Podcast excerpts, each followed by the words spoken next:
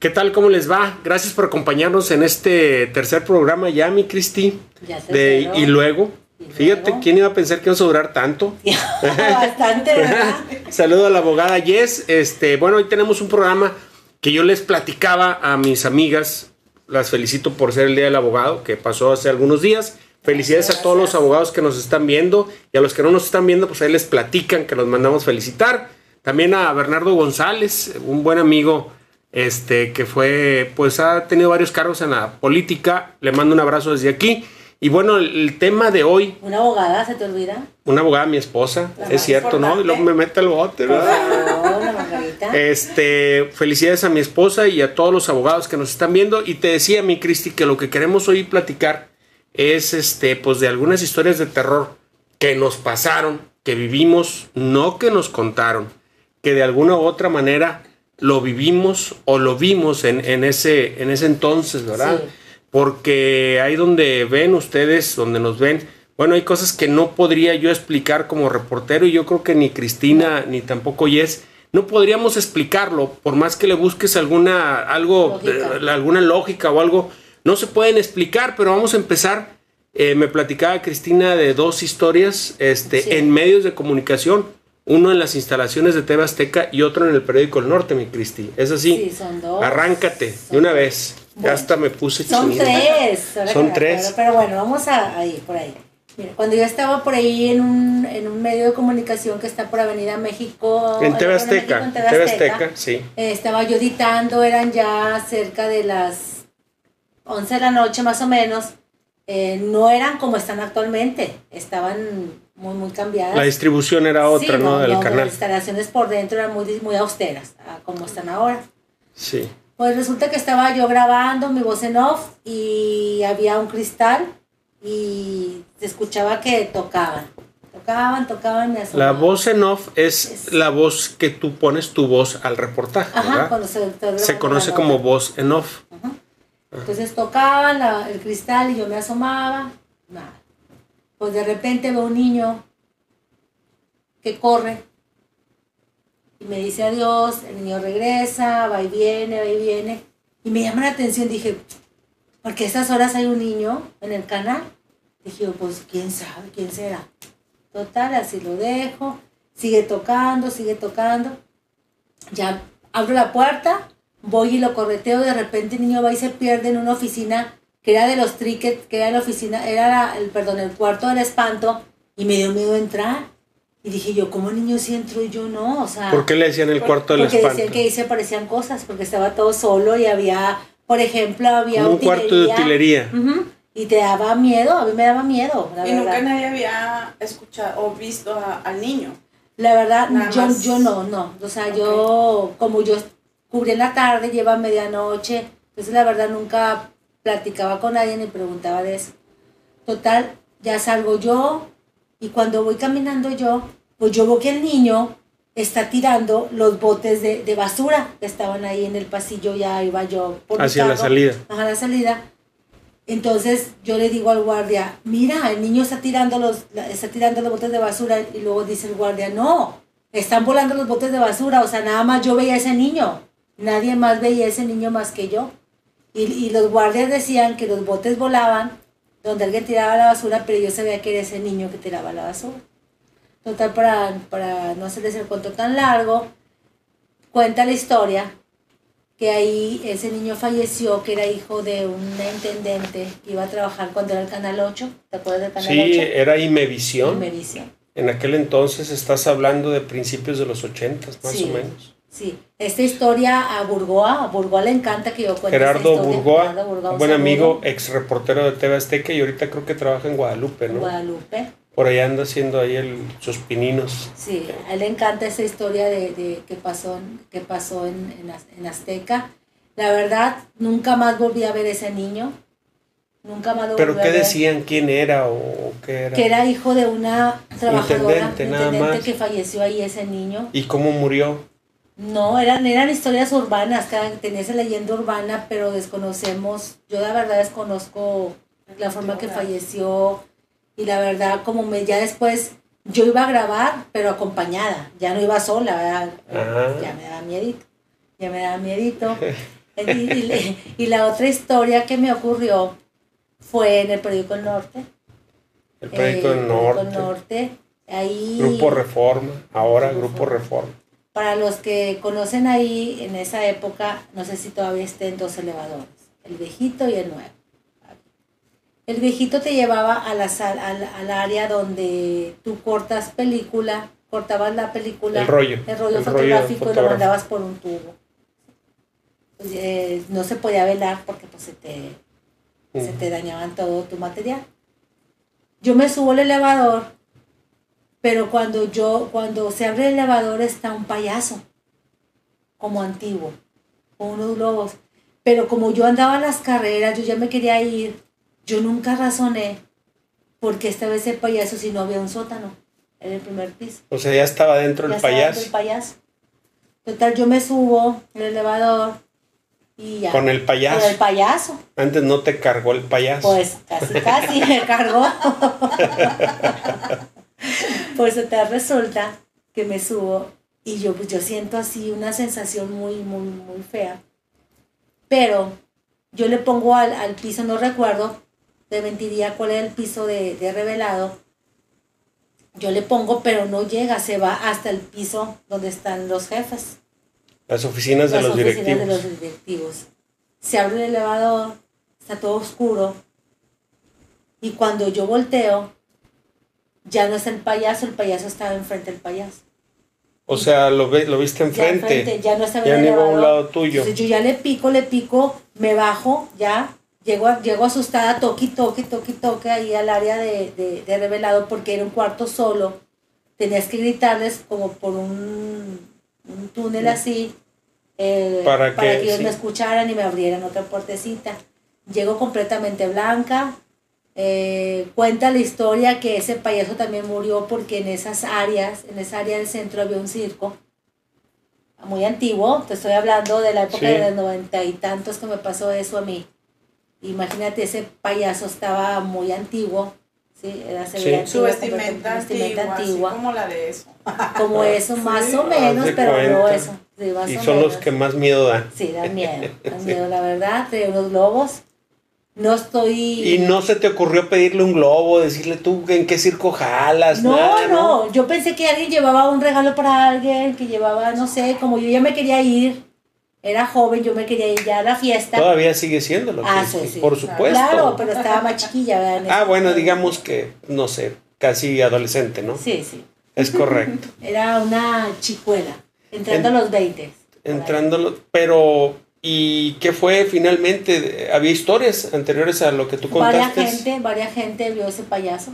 Sí. Varia gente cuenta que se le apareció el payaso. No lo cargó el payaso. Se les le apareció apareció. el payaso. O Se sea, literal, tú estabas adentro del, del elevador y él a un lado tuyo, adentro del Adentro elevador. Y luego con globos, haz Con de cuenta la película de eso. Sí. Imagínate. Yo nunca. Antes no te habló de una alcantarilla. Ay, cállate. y me Antes no te dijo, amiga, ¿quieres un globo? Ay, no, no se rían. Ahorita me río, pero en ese instante, en ese instante, la verdad que sí me dio mucho No, y miedo. por la hora, o sea, estaba difícil. Es que es cierto, sí, sí, Ajá. sí. En, en ese entonces llegabas de la calle de, de trabajar, traías tus fotos en, pues eh, digo, la generación de ahora no se acuerda, pero eran rollos de Rollos de- película, rollos de película, los que tenías que, eh, obviamente, dejarlos en un departamento revelado para que ellos te imprimieran las fotos y, y tú entregarlas más adelante con el material. Porque tenía, como para no desperdiciar el rollo completo, tenías que cortar, meterle un tubito completamente negro y mandarlo a revelado. ¿Por qué?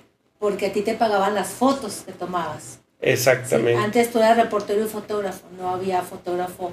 Mucho, ahora muchos tienen fotógrafos. Ajá. Antes tú hacías todo. tú hacías todo. Es cierto, sí, es cierto eso. Este, y se distinguía el norte también por eso, por Sí. pagar las fotografías. Pagar en ese entonces fotografías. no todos los medios lo hacían. No, que una foto te podía costar, por ejemplo, hasta mil pesos. ¿sí? Eh, una buena foto si salía en portada eh, y policía que era muy buen pagada porque estabas en el momento justo y preciso. A la hora foto, indicada. A la hora indicada. Fíjate que eso, eso, esas historias, eh, sobre todo en los medios de comunicación, me han platicado algunos otros, algunas historias eh, parecidas. Yo me acuerdo en Televisa decían también, no lo vi, pero la leyenda urbana era que en el segundo piso también en las oficinas casualmente donde estaban este, los directivos, ahí también se apareció un niño. Incluso los guardias me decían, no, ni se te corra subir ahorita, porque pues yo quería ir al baño y era el más limpio, el del segundo piso. Entonces, pues ahí iba medio con miedo y medio con no. yo nunca lo vi, la verdad, pero la leyenda era que ahí en los pasillos de Televisa se aparecía un niño también, fíjate, casualmente. No sé, igual este dice, no, pues es que ahí anda un niño, y ahí anda un niño, y ahí anda un niño. Decía la recepcionista y los guardias que se acaban de noche, sobre todo los guardias, que sí se oían pisadas y risas, pero no se asomaban, aunque ellos tenían que hacer un rondín y meterle una llave a ciertos puntos de, del edificio para como que decir que ahí estuvieron, ¿no? Pero esas historias, este, y debe haber más en otros medios de comunicación. Claro. Este, pero al menos esas le constan a, Cristina, nadie te las platicó, ¿verdad? Yo las viví también en una ocasión, fíjate. Eh, no fue una, una, no fue una aparición precisamente, pero fuimos a cubrir una nota por la carretera Saltillo, un accidente donde un tráiler, eh, la carga del tráiler, mejor dicho, venció a la caja y aplastó al conductor. Era la, era la madrugada. En lo que están sacando al conductor porque quedó prensado, pues estamos platicando en plena carretera, hacía frío. Y de repente estaba yo con otro camarógrafo. Ellos trabajaban en ese tiempo para multimedios. Eh, de repente vemos una sombra que viene, una sombra que viene, pero como arrastrando cadenas pero se veía un hombre, no sé, todo desgarrado, como que, no sé, se veía su cara, no, o sea, yo no le podía ver las facciones, pero se le veía así, en la sombra, una cara oscura, así, mal, mal. No me van a creer, pero cuando, cuando sacan, en ese momento liberan ya el cuerpo, era el mismo hombre que estaba muerto, el que pasó con las cadenas. Qué raro. No sé si tú recuerdas este, que era muy común que cuando había un muerto pasaba un padre, un sacerdote. No sé por qué le daba los santos óleos.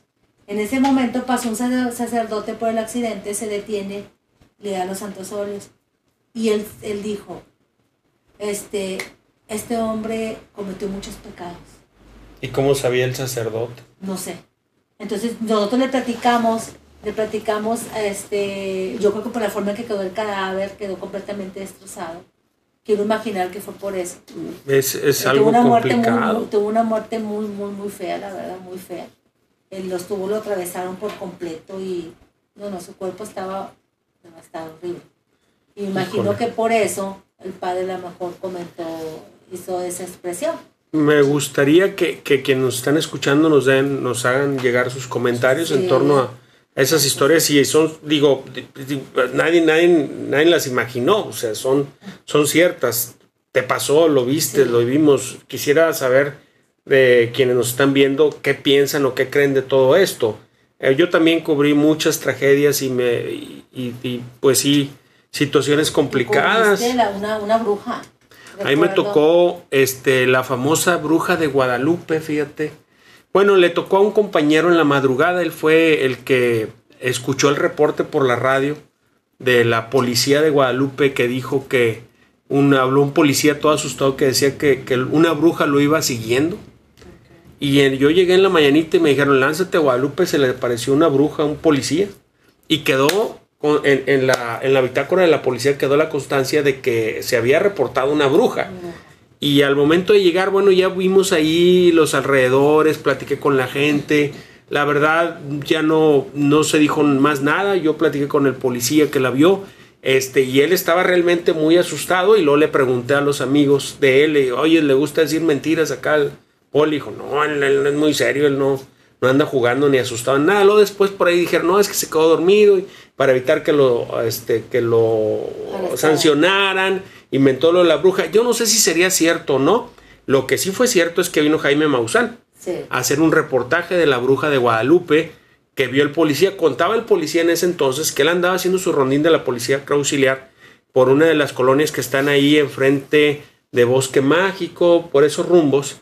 Este, y al dar la vuelta en una esquina, vio que venía una persona eh, flotando como arriba de algo eh, y me acuerdo que decía que tenía como un sombrero de pico y vio que venía hacia él y se asusta y mete reversa y empezó a hablar por radio pidiendo apoyo porque lo iba siguiendo una bruja. Dice que le da reversa, no sabe cómo, termina volteado, se va. Dice que lo siguió todavía la bruja y se perdió de repente. Entonces, hasta Jaime Maussan, te repito, hizo, hizo reportaje de eso. Yo le soy sincero, no, no encontré elementos que dijeran o alguien más que la haya visto o algo, no sé. Lo que sí es que el policía estaba realmente asustado y luego para terminar y para colmo, entre sus amigos al policía le pusieron la bruja. Le decían la bruja. Este, creo que todavía está, no sé si todavía está en la policía de Guadalupe, un saludo para él. Pero esas son historias que se vieron y que, que, quedó constancia en la bitácora, en la bitácora de, las, de, la policía. Y lo que yo te podría platicar es que venía de Nuevo Laredo, veníamos por la carretera libre porque no traíamos para la caseta. Venía con mi camarógrafo, como siempre, ¿verdad? Venía con mi camarógrafo, todo oscuro, pues en aquel entonces, este, pues, digo, estaba la autopista, pero la carretera pues estaba espantosa, la de Laredo, ¿ah? Y yo me acuerdo que volteó hacia el lado del, del, camarógrafo porque algo me llamó la atención y nos venía siguiendo una bola de fuego, Cristi. ¿En serio? Ya, caray, y le dije, mira, compadre. Y se asomó, y sí, no, no calcularé yo ni la distancia ni el tamaño de la bola, se vería más o menos así.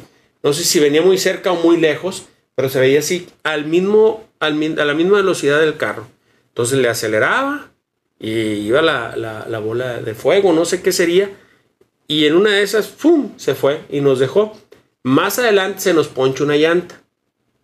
Quiero que sepas que fue ni en los pits de las, de las autopistas de, de carreras te cambian una llanta tan rápido. Casi creo que cargamos el. pero hace cuenta que sacaste la otra llanta y alguien chinga hasta que lo cambiamos. Y llegamos hechos cuates porque estaba bien gacho, o sea, no sabías si era la bruja o te llegaba la maña o alguien, no sabías qué pasaba en ese entonces. Y así más o menos, este, y otras historias, eh, pues para no alargarnos tanto, mi Cristi. Es un hombre muy escéptico. Sí, totalmente. Yo, yo no eh, digo, no me asusto, sí me asusto, obvio, pero no. Mm, soy difícil de creer. Yo trato de, encontrar alguna explicación. Lo que sí no, no le puedo dar explicación, me consta. El primer caso del ataque de chupacabras en México me tocó a mí llegar. Este, llegué al canal a Televisa y me dijeron, oye, este, habló un cuate de allá del, del Uro, este, que encontró muertas a sus gallinas y algo se le hace muy raro. dije, bueno, pues vamos a ver.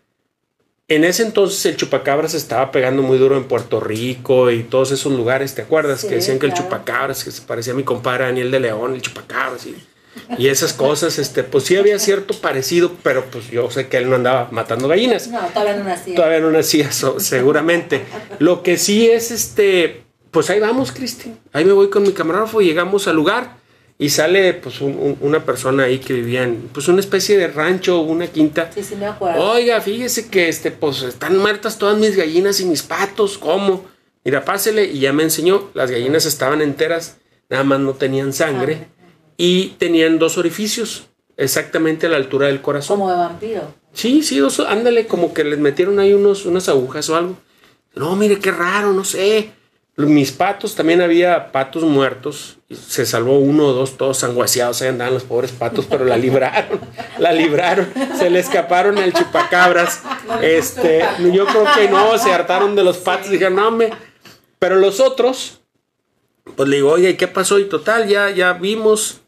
No, pues puede ser. Digo, pues, ¿qué, ¿qué pudo haber matado a las gallinas y nada más sacarle la sangre, verdad? Digo, eso, pues, ¿por qué? Si fuera un zorro, un coyote o algún otro animal, pues se lleva todo toda la gallina. Y además hubieran hecho escándalo. Sabemos que los que hemos tenido patos este, son bien escandalosos. Todo hacen, no se nada, pero hacen un chorro de ruido los patos. Bueno, dice el, el, amigo que ni los tenía perros, ni los perros ladraron, ni los patos le hicieron de todos. Fue una noche especialmente tranquila. Dice, no se oían ni los grillos. Bien tranquilo todo. Bueno, agarramos los, los gallinas y los patos este, me acuerdo, bueno, pues vamos a tirarlos, pues ya para que los quiero, se los comen, ay, que fue a hacer caldo, ¿ah? Ya las echamos en una bolsa, una bolsa, me acuerdo, pues casi cerraron, la cerramos toda, y fueron y los tiraron al monte, las gallinas, y me, me acuerdo que dijo el ranchero, pues al rato se la comen los coyotes, pues eran para los coyotes. Y nos fuimos. Contacto a, a, la liga extraterrestre de aquí, de Monterrey, unos cuates que se dedicaban a estudiar lo paranormal, eran tres chavos así, este, buena onda, ¿no? Eh, con sus teorías de conspiración y todo ese rollo. Y les dije, obviamente, ¿sabes qué pasó esto?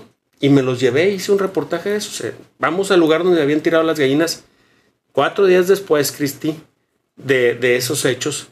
Y las gallinas estaban enteras, fíjate, no tenían ni hormigas, nadie se las había comido. Y pues, estás hablando que avienta avienta un, un, animal al monte y, o de perdió las hormigas o algo. bueno, ni las hormigas, ni, las hormigas, ni, gusanos, estás de cuenta que las acababas de tirar. Agarraron una gallina, nos fuimos ahí a, a, a, su, pues digamos, a, su liga de la justicia de ellos tres. Y ahí vieron y, y, limpiaron la gallina y le hicieron la autopsia grabada y todo. Y, y obviamente no tenían sangre, pero el corazón y el hígado de la gallina estaban atravesados, o sea, estaban como que les metieron una aguja larga y la sacaron. Estaban partidos en dos. Eh, nunca supimos qué fue. La verdad no supieron decir. Y se pueden imaginar mil cosas, pero nunca supe por qué se murieron esas gallinas. Y luego de ahí se hizo una psicosis. De ahí se hizo la psicosis, de ahí, bueno, pues si andaba matando caras, pues acá en Monterrey, pues como somos más raza, pues mataron gallinas, o patos, este, no tantas cabras. Y luego ya después se dieron más casos, pero me tocó, yo creo que fue el primer caso de un ataque parecido al chupacabras aquí y precisamente fue en el Uro, fíjate, en el Uro. Un saludo a todos mis amigos del Uro y de quienes nos estén viendo por aquellos rumbos, ¿verdad, mi Cristi? Pero vamos con la abogada Jess, que hoy no ha dejado de hablar, la verdad. Este, ya nos tiene a Cristi y a mí. Oye, ya, ya, Jess, por favor, ya, ya. Déjanos hablar, sí, ¿verdad? porque no te dejaban hablar a ti en el canal. Ah, bueno, un saludo a, Susana Valdés Levi, este, un épico resbalón. Sí, sí, sí, sí. No me dejaba hablar, la verdad es que el error fue del que estaba switchando. ¿Para qué me deja cuadro? Nomás concéntrense en ese. A ver si lo pasamos para recordar. Sí, debe estar por ahí. Les prometemos una foto de esa vez. De esa vez, un cachito. Por ahí está, precisamente en los resbalones. No, no, pues digo, yo nomás estaba a un lado, hacen la toma larga. Estabas en la conducción. Yo estaba conduciendo con Susana, Valdés y estaba la toma abierta y empezó a hablar Susana, entonces apenas le iba a decir, y nada para atrás. Y luego quién sabe qué, quién sabe qué, pero y luego otra vez y no, no. Se acabó la nota, se acabó el comentario, se fueron a corte. Yo no hablé. Yo no hablé. Yo no hablé. Sí, sí, sí, es la venganza. Pero Jess tiene otras historias también muy buenas, sobre todo en los lugares de aquí de Monterrey, este que de alguna u otra manera han dado de qué hablar, han provocado reportajes chismes, dimes y diretes y todo. Leyendas urbanas de Échele, Milles, échele. Una que me impactó mucho, que yo no sabía, no estaba enterada, este, es unas niñas que vivían cerca de la pastora. Eh, eran unas jovencitas que habían pedido permiso para ir a una fiesta.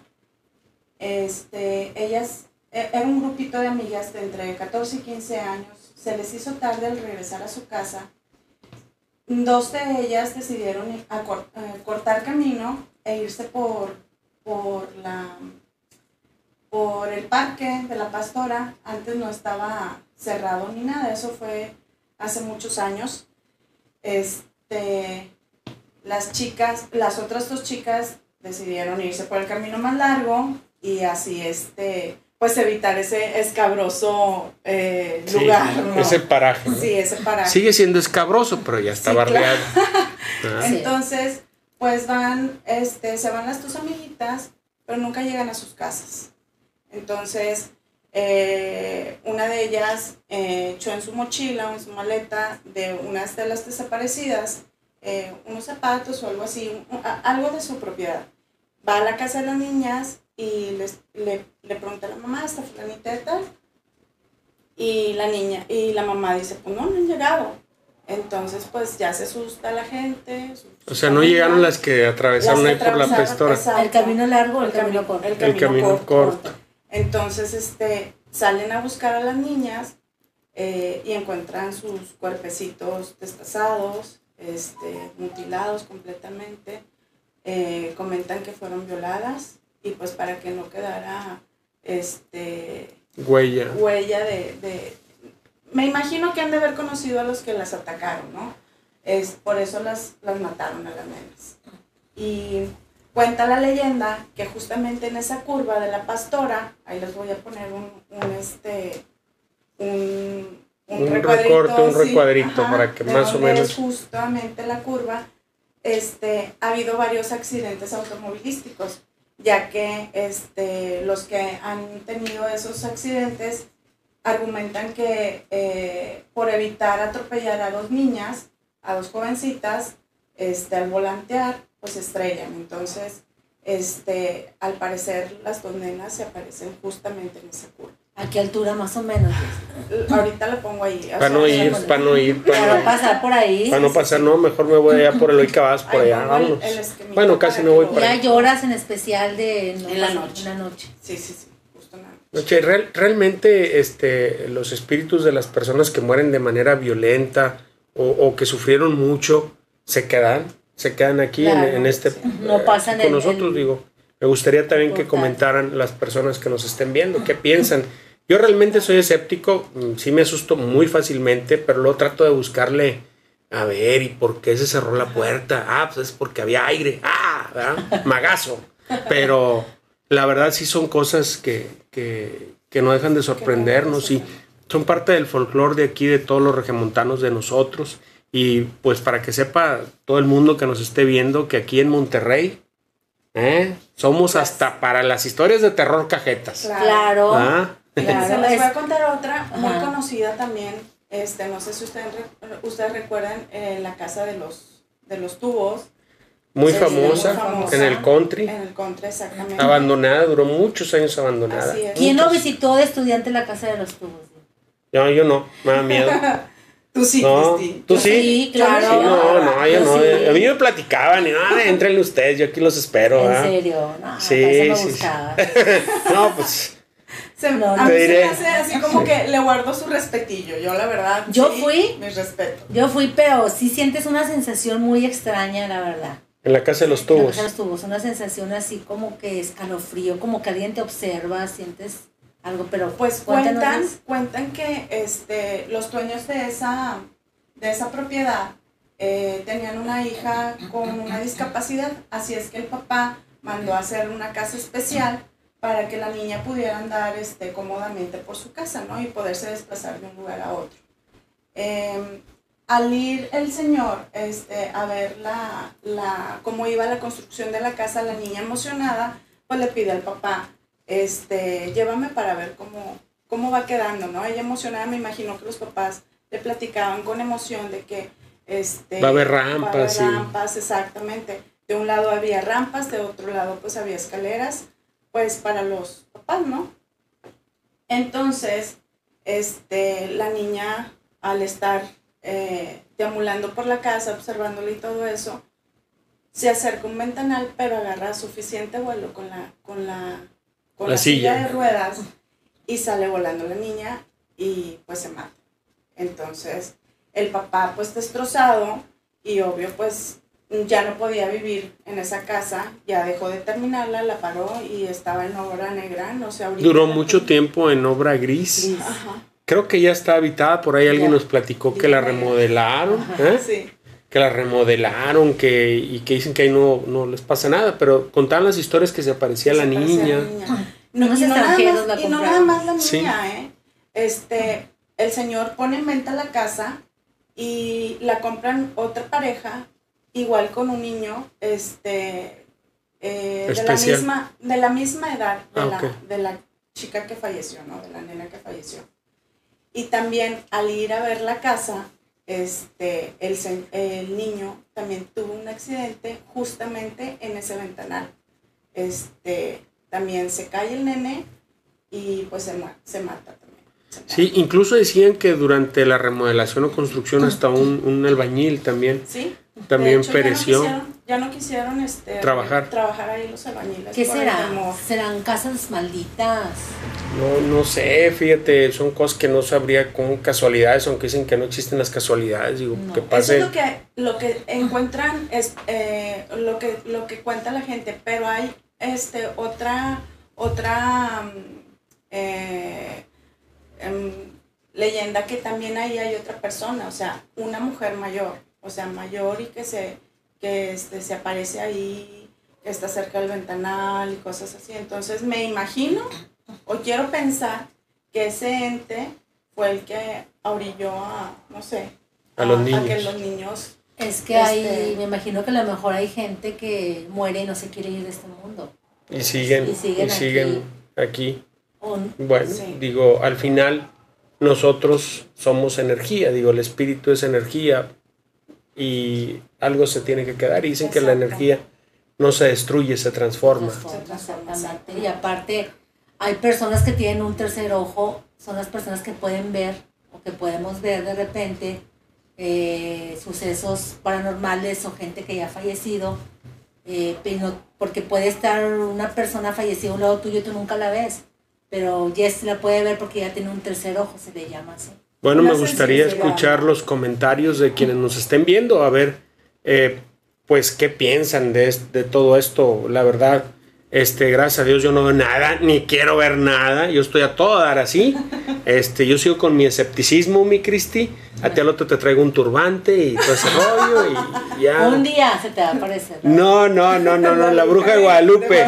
No, no, entonces no voy para allá, no voy para allá, no voy para allá. Pues, fíjate que algo eh, en lo personal, venía yo de, venía rumbo a Bravo, este, y eh, nada más hay un carril de ida y de venida. Había mucha neblina, entonces, este, venía un carro hacia nosotros, eh, por ejemplo, de, de Bravo hacia Reynosa, y yo veo una sombra que se le atraviesa como de, una, de un hombre ya pues mayor y, y yo nada más dice esto, ay no, o sea, lo va a matar, o sea, definitivamente. Pues sí lo atravesó, no lo mató, era un- simplemente una sombra. Y obvio, pasó la sombra, íbamos nosotros y pues también lo atravesamos al... al- al- a lo que quiera que sí, a sea. la sombra esa. Y eso sí. provoca los accidentes, hay muchos Exacto. accidentes mortales, incluso, Exacto. este, que pues de repente perdió el control y no sabemos si perdió el control por algo Ajá, extraordinario, ¿no? Algo extrasensorial, como se Claro. puede decir. Exacto. No lo vamos a saber nunca. Este, pues no me resta más que agradecerles por habernos acompañado en este tercer programa. Este, recuerden, denle like, suscríbanse, este, y, y etcétera, etcétera, etcétera, ¿no, mi Cristi? Claro, Sí. y a ver si traemos el próximo programa a alguien que nos hable de ese tema. Invitar. Bueno, Vamos a sí, puede ser, puede ser, puede ser, puede ser. De lo, todo Puede lo ser. paranormal, todo lo... Sí, sí, sí. Y si no nos quiere hablar, pues de perdido que esté, que, que dé miedo verlo, ¿no? Qué Así como que, ay, algo así como Edgar Aguirre. No, pues entonces, este, Cuchipila, Periquín, un saludo a, a- mi cuchipila de oro, un buen amigo. Benita también le manda saludos. Muchas historias urbanas. Bueno, le quería agradecer a mi amigo Carlos Hernández porque me trajo la loción de la botita. Yo quería comentarles. Esa botita, eh, mi cuando yo estaba en la secundaria o iba eh, entre la secundaria y la prepa, es, pues eh, eh, la compraba en abonos. Yo, yo crecí ahí en el centro de Monterrey por Félix U. Gómez y Garza Tapia en la obrera.